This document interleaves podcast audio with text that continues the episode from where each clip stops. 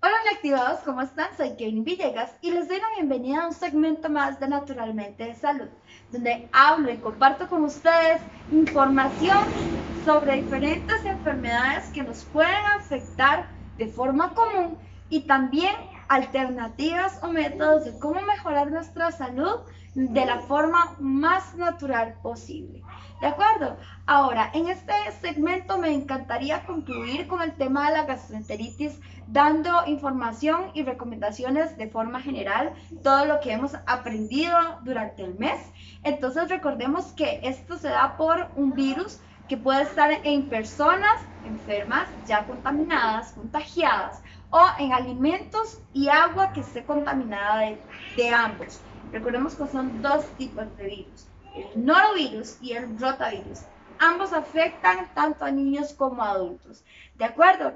Que nuestra principal base de tratamiento, prevención, es el lavado de manos. El tratamiento, el cuerpo se encarga de ir expulsándolo poco a poco con ayuda de una buena hidratación, una buena alimentación, pero la base, el fundamento de esta enfermedad a la hora de tratarla, prevenirla, es el lavado de manos, ¿de acuerdo?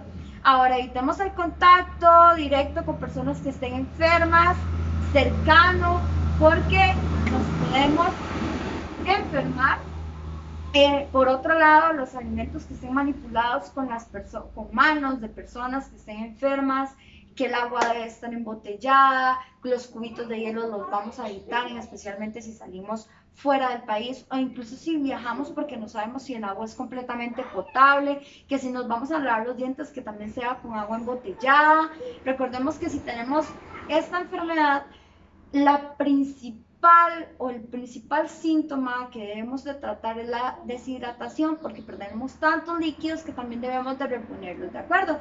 Si los síntomas no mejoran de 3 a 5 días, debemos consultar a un médico de una vez, un especialista que nos ayude a mejorar nuestra salud de la mejor manera.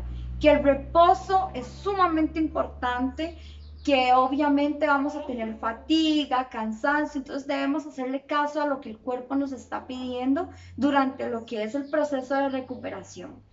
Que los niños o adultos o jóvenes que se encuentran en instituciones que tengan mucho contacto con personas son aquellas personas que tienen mayor riesgo de la enfermedad o de contaminarse, entonces que debemos de tener cuidado con el contacto, lavarnos las manos a la hora de tocar o manipular productos, a la hora de ir al baño, después de también lavarnos las manos, en todo momento, el lavado de manos, el uso de alcohol gel, lo que sea para mantener nuestras manos siempre limpias, fuera de todo virus, además de estar en un ambiente completamente abierto, no encerrado, nos va a ayudar a evitar el contagio de esta enfermedad.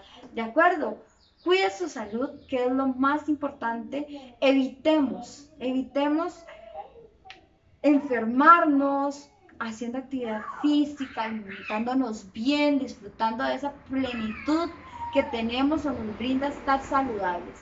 La vitalidad, estar bien, eh, mentalmente, físicamente, cuidar todo el proceso de recuperación ante una enfermedad e incluso antes, eh, cuidar todos nuestros aspectos, tanto mentales como físicos, son sumamente importantes.